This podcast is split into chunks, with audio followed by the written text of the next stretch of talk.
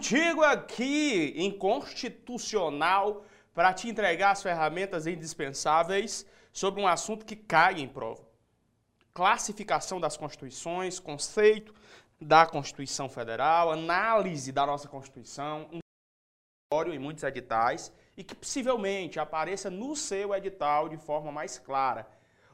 A minha precisão hoje aqui é trabalhar contigo aquilo que realmente é indispensável para que você dê, marque o X no local correto da questão. É só isso. Eu não tenho outra pretensão senão essa. Mostrar para você como é que a banca organizadora traz esse tipo de questão, tá bom? Então vamos lá. Primeiro grande ponto, eu quero te apresentar uma sistemática de busca incessante pelo conceito de Constituição. Isso mesmo. Primeiro passo que eu quero te apresentar é a conhecida pirâmide de Kelsen. Isso aqui é conhecido demais, viu, no mundo do direito constitucional. Eu vou te apresentar agora. O seguinte é esse: durante muito tempo, várias filosofias conceituais impostas por estudiosos do direito levaram um tempo a querer conceituar a Constituição. Um dizia que era uma lei de estigmática orientação, uma concepção de Hans Adiele dizia que a Constituição era a supremacia normativa de ré. Enfim, eu não estou aqui para complicar a sua vida. Eu estou aqui para apresentar um cabo chamado Hans Kelsen. O Kelsen. O Kelsen não brincava em serviço e ele era super pontual, objetivo. Ele é dos nossos. O Hans Kelsen simplesmente disse assim: Ei, macho velho Constituição é a lei maior de uma nação. Só isso. Lei maior de uma nação. Pronto, a partir daí, o conceito de Constituição Federal estava bem servido. Olha como é simples esse conceito. Obrigado, Hans Kelsen, por facilitar a vida dos concurseiros e trazer um conceito tão simples de Constituição. Esse aqui, ó. Se tiver no topo do ordenamento jurídico, pronto, é a Constituição Federal. Logo, de acordo com o conceito de um cara chamado Hans Kelsen, conceito de constituição, conceito de constituição por por Hans Kelsen. Hans Kelsen.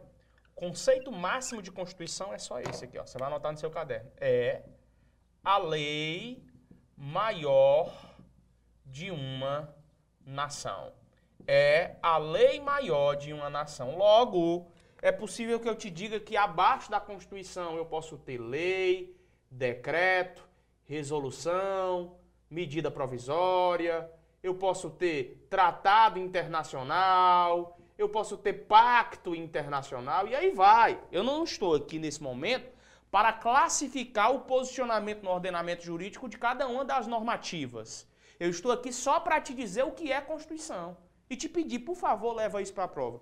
Eu estou com uma questão recente aqui, bem recente mesmo. Eu estou gravando isso aqui para você agora. Isso foi cobrado tipo há três semanas, essa questão. Eu vou ler na íntegra aqui, você vai só pegar a chave. Ó. A questão era do TCE, de um Estado da Federação, e ela trazia o seguinte, ó.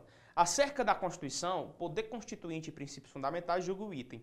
A supremacia constitucional é garantia pela rigidez das normas constitucionais, e pelo controle de constitucionalidade, trazendo como noção de Constituição a lei maior de uma nação. Olha que isso. Olha que isso.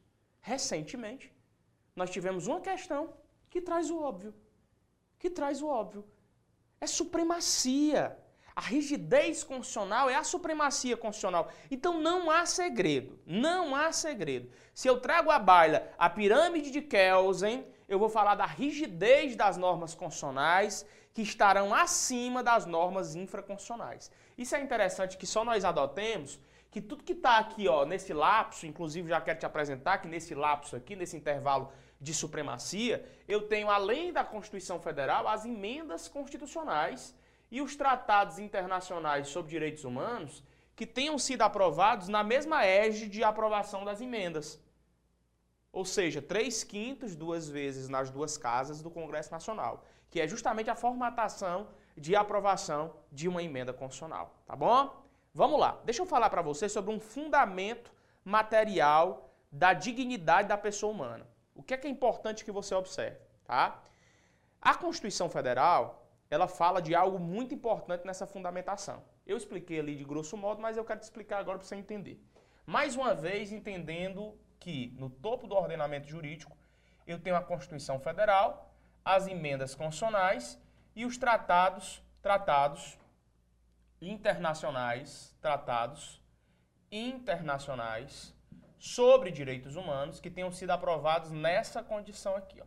O que é que eu quero te apresentar aqui, porque isso aqui cai em prova. Vamos lá. Quando eu falo de um tratado internacional de direitos humanos, por si só, o Tratado Internacional sobre Direitos Humanos, por si só, ele não tem natureza constitucional. Ele tem natureza infraconstitucional, tá certo? Então, o Tratado Internacional sobre Direitos Humanos, tá? Ele tem natureza em regra, anote aí, natureza, natureza infra, infra constitucional. É a natureza de um tratado internacional sobre direitos humanos.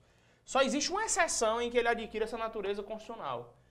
É essa, quando ele é aprovado nessa segmentação. Ó, 3 quintos, duas vezes, nas duas casas do Congresso Nacional. Só nessa situação é que eu tenho o Tratado Internacional sobre Direitos Humanos adquirindo a chamada égide constitucional de orientação. Então, isso aqui é um ponto importante. Beleza? Lucas, quando é que um tratado internacional sobre direitos humanos adquire o status, interna... o status constitucional de supremacia? Quando ele é aprovado por três quintos, duas vezes nas duas casas do Congresso Nacional. Caso ele não seja aprovado dessa formatação, ele não vai ser elevado ao status constitucional. Tranquilo? Muito bem. Lucas, me diga uma coisa importante. Como é que funciona a chamada estrutura das constituições? Isso aqui eu quero que você anote, tá? Você vai colocar um tópicozinho aí no seu caderno chamado estrutura, estrutura das constituições. Estrutura das constituições. Anote aí no seu caderno porque isso é importante. Como é que funciona a estrutura das constituições? Você vai anotar três pontos para a estrutura das constituições. O primeiro é o preâmbulo primeira estrutura de uma Constituição é o preâmbulo. Pré-âmbulo. Preâmbulo. Anote aí, depois a gente conversa mais sobre o preâmbulo, ok? Segunda estrutura de uma Constituição é a chamada parte dogmática. Vamos lá? Parte dogmática. Parte dogmática. E a terceira estrutura de uma Constituição é a chamada parte transitória da Constituição, ou ADCT, tá? ADCT, que é uma arguição de transitoriedade numa Constituição. Vamos chamar de parte, vamos chamar de parte, parte transitória, parte transitória da Constituição. Parte transitória da Constituição. Então vamos lá, nesse momento é necessário um pouco de decoreba na estrutura das constituições eu tenho o preâmbulo, eu tenho a parte dogmática e eu tenho a parte transitória da Constituição. O preâmbulo é como se fosse uma nota introdutória da Constituição. É uma apresentação do que vem aí. Anteceder-se-á o texto constitucional dizendo o que é que se espera da Constituição. Uma grande pontual observação acerca do preâmbulo, que sempre desponta em prova de concurso, é sobre a força normativa do preâmbulo. E eu quero que você anote já de supetão isso aí, tá? Conforme determina o Supremo Tribunal Federal, conforme determina o STF, o preâmbulo da Constituição, ele não tem força, não tem força normativa. Essa é uma observação máxima, assim, que você tem que levar para qualquer prova. O preâmbulo da Constituição não tem força normativa. Ele não induz norma, ou seja, tanto fez como tanto faz o que ali tem disposto. É tanto que no preâmbulo da nossa Constituição há uma saudação ao nome de Deus. E aí, meu amigo, para quê? Muitos ateus, muito anti-religiosidade, muitas pessoas anti. É, é, é, totalmente desconexas a essa força espiritual se manifestaram contra, inclusive com proposições legais, para tirar o nome de Deus do preâmbulo da Constituição. Até que se chegou à determinação do Supremo Tribunal Federal, no sentido de que para que tirar? Se não existe força normativa, apenas ideológica, apenas de conceito convidativo, de elementos e de objetivos a serem perseguidos. Não há norma ali, então para que tirar o nome de Deus do preâmbulo da Constituição? Até que hoje, essa é a regra. O nome de Deus continua lá, né? A força de Deus ali trazida para que guie essa nação de forma ideológica, de forma é, inspiracional, vamos dizer assim, não induzindo norma alguma a presença do nome do Criador, tá bom? O que é a parte dogmática da Constituição? Anote aí. A parte dogmática é aquela que traz os direitos, é aquela que traz os deveres, é aquelas que traz, é aquela, ela, aquela que traz as regras, aquela que traz as regras. Então ali eu tenho a parte dogmática. Então, quando eu tenho lá o artigo 5 dizendo que ninguém será obrigado a fazer, né, no inciso 2, ninguém será obrigado a fazer ou deixar de fazer alguma coisa se não for em virtude de lei, ali eu tenho a parte dogmática. Quando eu tenho o artigo 5 inciso 11, que a casa é asilo inviolável do indivíduo, ninguém pode entrar sem autorização do morador, salvo nas situações que estão trazidas ali, ali é a parte dogmática. Deu para entender? A parte de ordem, a parte de distribuição de direitos, de deveres, é o chamado corpo permanente da Constituição Federal, tá bom? E a terceira é a parte transitória da Constituição. O próprio nome já diz, né? Está integrando a ordem jurídica durante o advento de uma nova Constituição. É, evita-se o colapso entre o ordenamento jurídico e outro ordenamento jurídico. Então, ela marca um lapso temporal de transição entre um ordenamento jurídico e outro ordenamento jurídico. Se a gente colocar isso aqui, vão ser as palavras-chave, naturalmente, de qualquer questão de prova. Anote aí.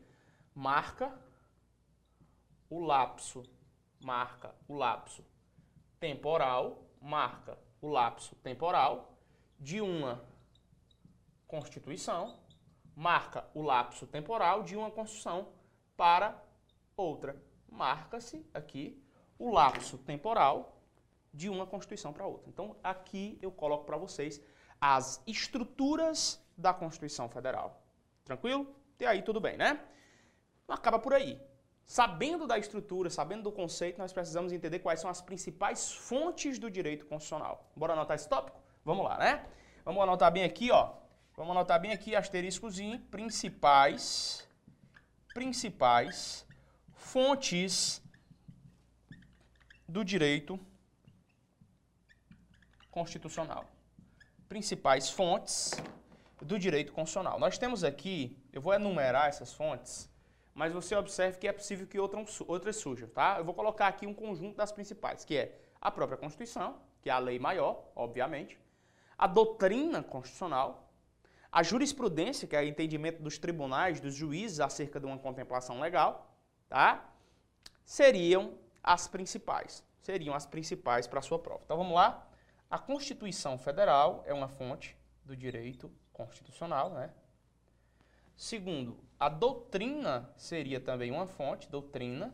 E terceiro, a jurisprudência. A jurisprudência. Tá certo? Então anote essas três fontes. Se a tua prova pergunta quais são as fontes do direito constitucional, aqui estão dispostas. Constituição, doutrina e jurisprudência. As três fontes, tá? E em especial, se a, se a tua prova perguntar qual é a jurisprudência mais importante a nível constitucional, eu não tenho dúvida disso, tá? Que é a jurisprudência do Supremo Tribunal Federal. Mas por que, Lucas? Ora mais. Porque o STF é o guardião da Constituição Federal. Então, a jurisprudência mais importante que existe dentro da seara do direito constitucional é a jurisprudência do Supremo Tribunal Federal. Supremo Tribunal Federal. Tá bom? Beleza. Beleza pura. Até aqui tá de boa? Tá de boa? Sim ou não, galera? Tá tranquilo, né? Tá tranquilo, tá tranquilo, tá tranquilo. Vamos lá. Deixa eu colocar para você algo também importante aqui, para seguir a dialogia, inclusive, do seu material, que são os tipos de federalismo. Anote esse tópico aqui, porque eu considero importante para sua prova. Ó, tipos, tipos de federalismo. Antes de falar dos tipos de federalismo, propriamente dito, deixa eu te explicar uma noção do que vem a ser federalismo. Para você que não sabe, nós temos uma forma de Estado. Qual é a nossa forma de Estado? Federação. O que, é que significa a federação? Significa que todos os estados da federação estão integrados dentro de um todo, sendo que eles não podem sair de dentro desse todo para formar um país ou estado independente. Federalismo é isso. Só que os tipos de federalismo, eles nascem de duas concepções, de algumas concepções. Eu tenho o agregação versus o desagregação. Eu tenho o federalismo, o federalismo dual versus o cooperativo. Eu tenho o federalismo simétrico versus o assimétrico. Eu tenho o federalismo de segundo grau, tá? Eu tenho o federalismo de segundo grau. Então vamos colocar isso aqui. Com calma, eu vou colocar alguns conjuntos. Conjuntos, duplas, né? Duplas. Quais os tipos de federalismo? A prova perguntou? Então, agregação. Agregação versus desagregação. Desagregação. Aí vem outro, outra dupla. Dual versus cooperativo. Dual versus cooperativo. Dual versus cooperativo. Outra dupla de federalismo. Eu tenho aqui simétrico versus assimétrico. Simétrico versus assimétrico. Assimétrico. Aí vem federalismo de segundo grau. Federalismo de segundo grau. Minha dica para você já, anote esses tipos de federalismo. Anote esses tipos de federalismo. O que é o federalismo por agregação? Vamos com calma explicar. Federalismo por agregação é quando eu reúno vários estados para formar um novo estado, um estado federal. É o chamado movimento centrípeto. Já o federalismo por desagregação ocorre quando o estado unitário se descentraliza. É um movimento centrífugo. centrífugo. Então, Lucas, eu não entendi. É simples. Eu vou te explicar o que é o de agregação bem aqui no desenho. Se eu tenho vários estados, vários estados, se unindo para formar um estado só, vários estados se unindo para formar um estado só, eu tenho um federalismo por agregação. Se eu tenho um estado que já existe se separando e formando novos estados, eu tenho federalismo por desagregação. Tranquilo isso? Até aí de boa, né? Quando eu tenho eles todos se unindo para formar um só, o movimento é centrípeto. Quando eu tenho eles todos se subdividindo, ele já existe e está se subdividindo em vários, eu tenho um movimento centrífugo. Até aí, tudo bem. Que é o federalismo dual versus o federalismo cooperativo. Federalismo dual é quando eu trago à baila uma rígida separação de competências entre a União e os Estados-membros. Eu vou repetir. O federalismo dual é quando eu crio, quando eu trago uma rígida separação entre as competências que existem para a União, que é o Estado Central,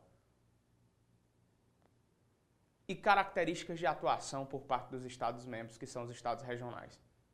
Falou em rígida atividade diferenciada de um em relação aos outros, eu estou falando de um federalismo dual. Pegou a chave? Tranquilo. O que é o federalismo cooperativo? diferente disso. Não há essa rígida, é, essa rígida competência diferenciada entre União e Estados. Muitas vezes, para promover uma aproximação entre eles, eu vejo que há uma identidade muito forte entre as atividades que a União faz e que os Estados fazem. E muitas vezes, aquilo que a União faz, os Estados também podem fazer. Isso visa a eficiência dentro da administração pública. Entendeu essa nova dupla? Entendeu? Show de bola. Estou primeiro explicando com calma, sem entender as diferenciações, porque isso cai na prova. Terceira segmentação é o federalismo simétrico versus o assimétrico. O que é o federalismo simétrico? A grande chave do federalismo simétrico é porque ele traz à tona uma igualdade formal, ou seja, os Estados-membros são rigorosamente iguais em termos de representação no legislativo do Estado federal. Então, quando eu olho para as características de representação do legislativo do Estado federal, é praticamente a mesma do Estado regional. Mesma. Então, no simétrico, há uma identidade. Por exemplo, se tem deputados federais no número de 500, para o Estado também tem que ter 500. É tipo isso. É simétrico. O que é o assimétrico é o diferente. Não há essa identidade. Por sua vez, existe um balanceamento de diferenças naturalmente existentes. a partir de fatores socioeconômicos e territoriais, ou seja, existirão estados que terão mais deputados, existirão estados que terão menos deputados. E a título federal eu tenho um número X de deputados. Esse é um federalismo assimétrico. O que é o federalismo de segundo grau? O que é o federalismo de segundo grau? Se eu pegar a doutrina no Brasil para explicar o federalismo de segundo grau, eu analiso a história do Brasil que me dá três estruturas governamentais: a União, os estados e os municípios. Sempre que eu coloco a União, os estados e os municípios dentro de um diapasão de análise, eu tenho um federalismo de segundo grau. Então, Lucas, quando eu falo a União, os estados e os municípios têm competência para criar suas leis, têm competências para se organizar, têm competências para obedecer às normas, sendo que vão ter que obedecer às duas normas, a Constituição Federal e a Constituição Estadual. Isso é o federalismo de quê? De segundo grau. Eu só quero que você tenha uma observação importante. Eu estendi para você o conceito do que é o federalismo de segundo grau.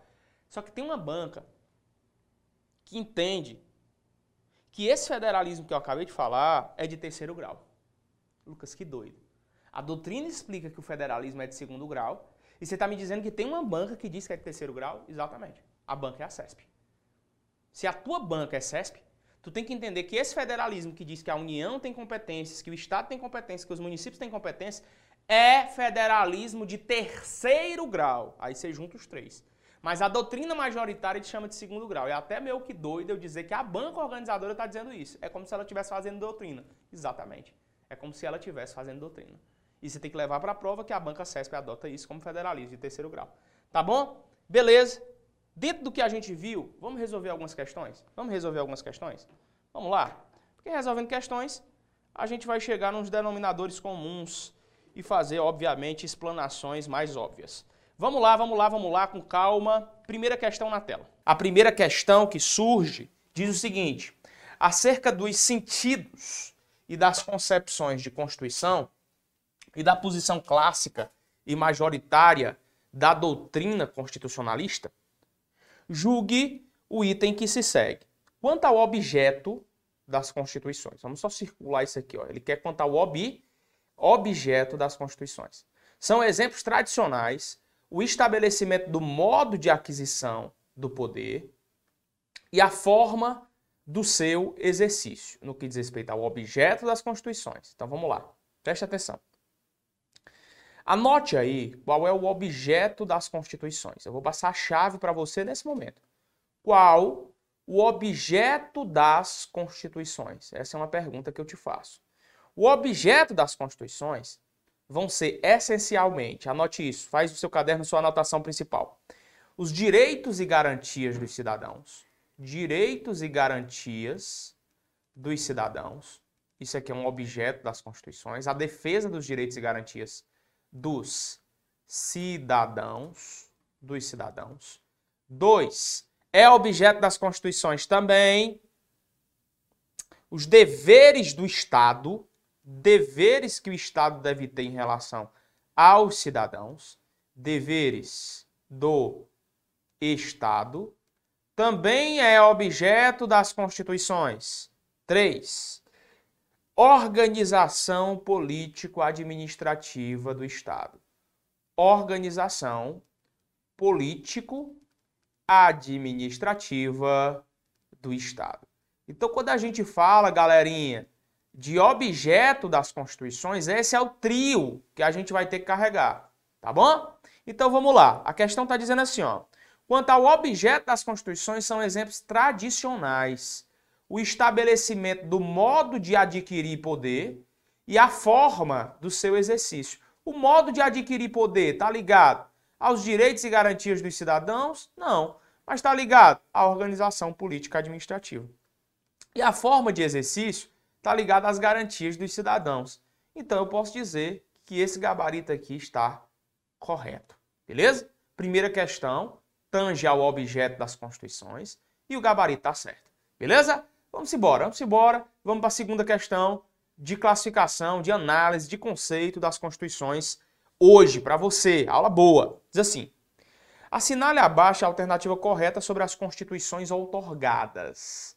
Ele quer uma definição correta sobre as, as constituições outorgadas. Quando fala nisso, é impossível que eu não venha aqui e apresente para você três tipos de Constituição. Anote aí, três tipos de Constituição. A primeira que eu vou falar é a Constituição outorgada. Constituição outorgada. A segunda, que rapidamente eu vou falar, é a Constituição promulgada. Promulgada. Então eu tenho a Constituição outorgada, eu tenho a Constituição promulgada e eu tenho a Constituição cesarista. Cesarista no que tange a classificação das constituições, tá? Ele quer sobre a Constituição otorgada. Mas vamos lá. Nós vimos, e você sabe muito bem disso, que se existe uma Constituição otorgada, a grande chave é que ela é imposta ao povo pelo governo.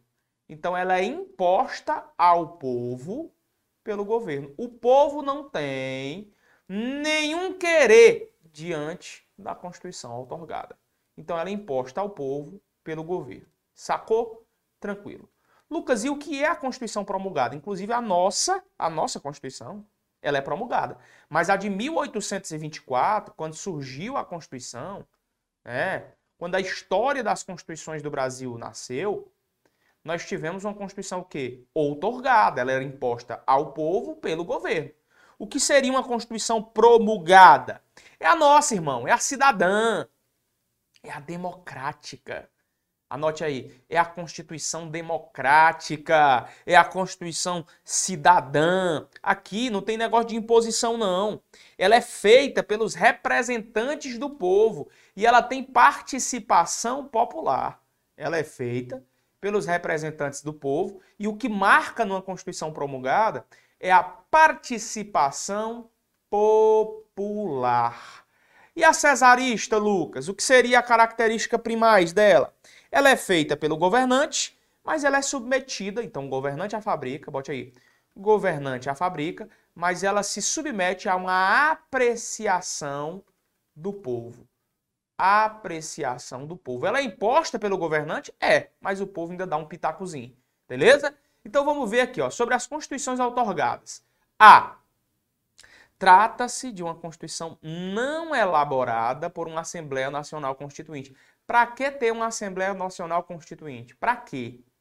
Não é elaborada por uma Assembleia Constituinte. Por quê? Porque ela é imposta ao povo pelo governo. É isso que tem que aparecer, né? E aí está dizendo, não é elaborada por uma Assembleia Constituinte, porque a Assembleia Constituinte elaborou esse tipo de Constituição aqui, moço, ó, a Constituição promulgada. Então o gabarito dessa questão já é A, tá? Beleza? Já é o item A. Questão 2 superada. Vamos adiante para resolver mais questões. Terceira questão. Com base na Constituição Federal de 88, julgue o item. A Constituição nossa, atual, de 88, ela é classificada como flexível porque admite alterações por emendas. Pessoal, a nossa Constituição não é flexível, não. Quando eu falo que ela é, vai poder ser alterada por emendas, esse processo de emenda é rígido, galera. É 3 quintos duas vezes nas duas casas do Congresso Nacional. Esse porra aqui é trabalhoso. Vamos lá. Anote aí, para relembrar, a classificação da Constituição quanto à alterabilidade. Anote aí. A classificação da Constituição quanto à alterabilidade. Alterabilidade. Quanto à alterabilidade, como é que se classificam as constituições. Vamos lembrar? Elas podem ser imutáveis, imutáveis, já está dizendo, né? Não dá para mudar. Elas podem ser rígidas, o processo de mudança é mais complexo, que é o caso da nossa. Elas podem ser flexíveis, é bem facinho mudá-la. Flexíveis, é bem facinho mudá-las. Tá? E elas podem ser semi-rígidas. Ora, é fácil mudar, outra hora é mais complexo de se mudar. Onde é que a nossa está? Aqui. Então esse gabarito está errado. Tá bom? Questão de número 3 já foi, vamos para a quarta questão. Turbilhão de questões sobre classificação das constituições. A rocha. 4. Constituição é um conjunto de normas do direito público que visam disciplinar e orientar a organização do Estado. Quanto ao conteúdo, quanto ao conteúdo, as constituições podem ser o quê? como é que elas se classificam quanto ao conteúdo? Hein? Como é que as classificações se classificam quanto ao conteúdo? Vamos lá. Item A, materiais informais. Item B, reduzidas e legais. Escritas e não escritas. Reduzida e variada. Codificada e legal. Pessoal, quando eu vou falar de conteúdo, tá aqui, ó. Elas podem ser materiais e formais. Beleza? Lucas, o que seria uma constituição do tipo formal? O que seria uma constituição do tipo formal? Aqui, a norma formal constitucional vai ser relevantíssima. Eu falo de procedimento, é um procedimento muito ríspido para a sua elaboração. E o que seria uma material? Aqui o modo da forma de elaboração algo tão interessante não. O que é que mais interessa aqui? O que interessa é o objeto que será tratado, tá? O que interessa é do que é que se trata. Quando o do que se trata é mais importante do que a formalização da elaboração, eu estou diante de uma constituição do tipo material, beleza? Então, o gabarito desse conteúdo aqui é o item A na questão de número 4. Quanto ao conteúdo, as constituições podem ser materiais e formais. Tranquilo? Vamos adiante, é turbilhão de aula de questão e não podemos perder tempo para o teu concurso. 5.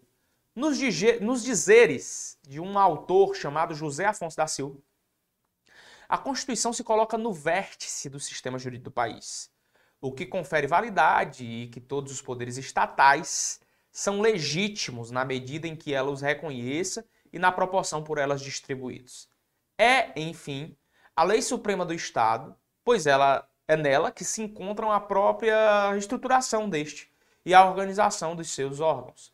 É nela que se acham as normas fundamentais de Estado e só nisso vai se notar a sua superioridade em relação às demais normas jurídicas. Tudo está certo, afinal, é a cabeça da questão. Ao se referir à Constituição de tal forma, o autor está se referindo especificamente a quê? Hein? Quando ele se refere à Constituição nesses moldes aqui, ó, pessoal no topo do ordenamento jurídico. Quando ele fala disso, que eu acabei de desenhar, ele está falando de quê? Ele está falando do princípio da supremacia da Constituição. Ou seja, é a lei maior de uma nação.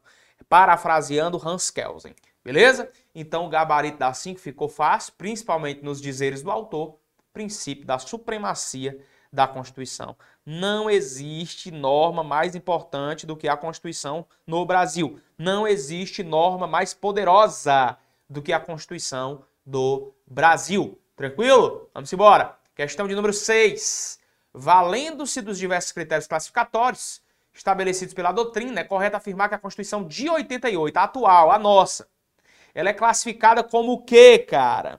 A nossa Constituição, ela é promulgada? É promulgada. Ela é analítica? Ela é analítica, estudamos isso. Ela é dogmática? Sim. Ela é eclética? Com certeza. Gabarito, item A. Beleza? Você estudou, você sabe. Gabarito A. É a classificação da nossa Constituição. Tem uma regrinha que eu coloco, que a Constituição é para feder. Para feder. Olha o promulgado aqui, ó. Promulgada, promulgada. Olha o promulgada. Olha o rígida. Rígida, rígida, ela é analítica, analítica, ela é fidegal, beleza? Fidegal. Ela é escrita, ela também, além de escrita, é eclética, porque ela trata de vários temas, eclética, e ela é dogmática, dogmática. Para feder é a regra de memória que você vai levar para sua prova quando fala da classificação da nossa Constituição. Beleza? Da nossa Constituição. Não deixa de levar isso para a prova. Promulgada, rígida, analítica, fidegal, escrita e eclética, dogmática. Gabarito da questão aqui, item A, na questão de número 6. Item A, na questão de número 6, classificação das constituições. Pegue agora a Constituição, aliás, a questão de número 7. Quanto ao processo de reforma da Constituição Federal, julgue as assertivas a seguir, apontando aquela que for verdadeira. Em outras palavras, qual a opção correta? Qual a opção correta? Item A. A Lei Magna de 88, dada sua rigidez, exige um processo mais trabalhoso para sua reforma do que decorre o princípio do, da, da, supremacia da Constituição. Está perfeito. Tá perfeito. Realmente, a Constituição, o que ele está dizendo aqui, a Constituição Federal de 88 é rígida, é rígida, porque é difícil que haja sua reforma. E não é não. Para que haja a reforma é necessário o quê? Não esqueça. Três quintos, duas vezes, nas duas casas do Congresso Nacional. Três quintos, duas vezes, nas duas casas do Congresso Nacional. Indubitavelmente, gabarito dessa questão de número 7 vai ser o item A. Item A. Beleza? Legal, legal, legal, legal, legal. Vamos embora. Questão de número 8. Torado de questão aqui para você aproveitar e praticar bastante. Questão de número 8 diz: Determinado país da América do Sul decidiu elaborar uma nova Constituição. Para tanto, uma Assembleia Constituinte foi eleita pelo povo. Opa, já dá para saber que essa Constituição não é outorgada. Puxa uma setinha e diz: não é outorgada. Tem muito cara de dogmática? Não, tem cara de quê? De promulgada, né? Não é outorgada por quê? Porque a outorgada é imposta pelo governo ao povo. Contudo, então o presidente, em razão das divergências com o projeto de Constituição que estava sendo elaborado, dissolveu arbitrariamente a referida Assembleia e apresenta uma nova Constituição em consonância com a sua vontade, informada por uma só ideologia. Opa, já está voltando a ser otorgada. E estabelecendo processo de alteração de suas normas que não difere daquele relativo às normas infraconstitucionais. Nesse caso hipotético, a Constituição apresentada pelo presidente, quanto à sua origem, quanto à sua ideologia, quanto à sua alterabilidade, deverá ser classificada respectivamente como esse exemplo de Constituição. Qual a devida classificação dela? Já deu para ver que como o cara determinou que se fosse, ela é otorgada. Já deu para ver que no que diz respeito à ideologia, ela é ortodoxa. Mas no que tange à alterabilidade, ela é flexível. Lucas, onde é que eu vejo que ela é flexível? Ó, estabelecendo o processo de alteração de suas normas que não difere daquele relativo às normas infraconstitucionais. Ou seja, não difere de uma lei, é mais simples de se mudar, por isso que ela é flexível. O gabarito mais coeso para essa questão vem a ser o item E, outorgada, ortodoxa e flexível. Outorgada, ortodoxa e flexível. Lucas, eu já sei o que é a outorgada, eu já sei o que é a flexível, mas o que seria essa ortodoxa? O que seria uma Constituição ortodoxa? ortodoxa é a Constituição em que são fundadas por conta da sua ideologia. A palavra-chave que aparece diante de uma Constituição ortodoxa é a ideologia, é o posicionamento ideológico. Entendeu? Então, quando a ideologia é colocada no centro, eu tenho uma Constituição ortodoxa. É a ideia que se tem de um governante. Beleza? Esse governante aqui tem a ideia de que não precisa de outra pessoa não ser a sua vontade. Então, por conta disso, o item E é o gabarito da questão de número 8. Vamos lá, vamos lá, vamos lá! Sem perda de tempo, questão de número 9, voltamos ao estilo certo ou errado, diz: O princípio da supremacia da Constituição incide sobre as constituições classificadas como flexíveis. Certo ou errado? Tá certo, pessoal. Tá certo. Por quê? Porque a supremacia material é aquela que decorre de uma consciência constitucional. Beleza? Essa consciência constitucional, anote aí, essa consciência constitucional, ela não é exclusiva da supremacia material. Os textos que vão ser dotados da supremacia, eles vão permitir que se adentrem nas constituições flexíveis. Flexíveis. Beleza? Então, gabarito dessa questão 9. Taca ali certo aí. Questão de número 10. Questão de número 10, vamos à questão 10 de hoje, ainda sobre classificação das constituições. Para a alteração, galera, ó, da Constituição, tem um processo diferente do adotado para as leis ordinárias. Então, quanto à estabilidade, a, a Constituição Federal, ela se classifica como? Quanto à estabilidade, ela se classifica como em é, A. Imutável. B. Flexível.